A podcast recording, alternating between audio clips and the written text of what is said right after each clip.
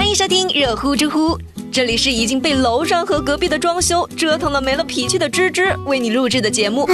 让我们一起来刷新今天的知乎热榜吧。知乎热榜第一名，如何看待李小璐开直播？知乎热度两千四百三十一万。现在直播和直播带货呢，已经成为了潮流的风口，许多明星公众人物都开始往里面涌。这不，前几天李小璐也开始了她的直播带货首秀。我们先来看一下李小璐直播带货的数据啊，累计观看人数两千七百多万，打赏收入六十多万，销售额三千两百万。虽然是跟薇娅、李佳琦是没得比，但这个数据在直播这块也算是比较好的了。可是东西卖光了，音浪也赚了，但是李小璐的人也被骂惨了。其实啊，在直播之前呢，就有人问李小璐，为什么会直播带货呢？李小璐只回答了四个字：为了生活。有网友说，他可能不知道自己将要面对的是什么，可是人家李小璐就说了，我很清楚自己将要面对的是什么，所以就算是直播间到处都是充斥着对他的人身攻击、恶意辱骂，甚至是无法直视的声音的时候呢，他依然是面带微笑，一脸的淡定。当然，为什么会这样呢？这一方面有李小璐自己的原因，作为一个明星、一个公众人物，出现了道德方面的重大瑕疵。不仅是对于他自己的家庭，对于社会的影响也是非常大的。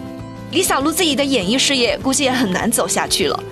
这不，有网友就开始调侃他了：从网红混成明星的有，从明星混成网红的还是没几个哈。李小璐这不就成功转型了吗？不过另一方面，直播间的恶意评论很多都只是为了发泄自己的情绪，甚至有些人是牛头不对马嘴。你为什么要背叛王宝强？这样的话都说出来了。呃。你是李小璐、马蓉，傻傻分不清楚吗？这不明显就是睁着眼睛说瞎话，想要哗众取宠吗？哎呦我的妈！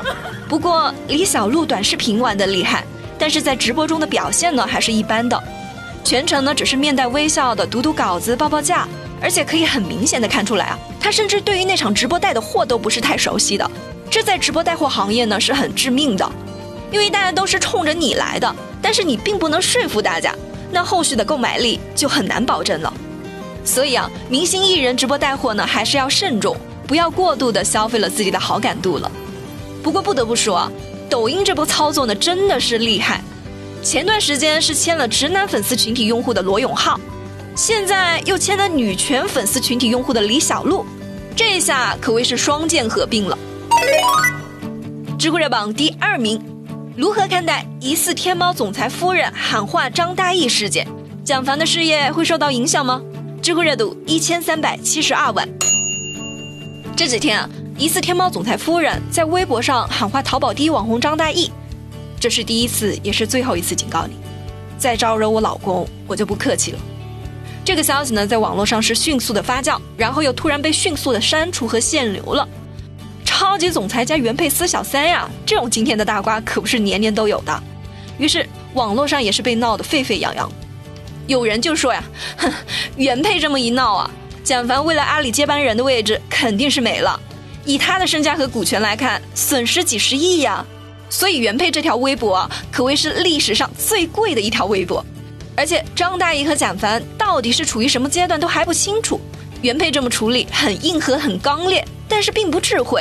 很多人甚至都已经开始为他出谋划策了。哦，也有网友就说了，什么家庭利益、个人利益的？人家小三都光明正大的在桌上放叶酸了，正宫位置都快保不住，家庭都快没了，那家庭利益要不要又有什么关系呢？而且原配这样做恰恰是非常智慧的选择，这不仅可以让小三身败名裂，而且如果真的是要离婚，对原配也是利大于弊的。不知道你们是怎么看待这个问题的呢？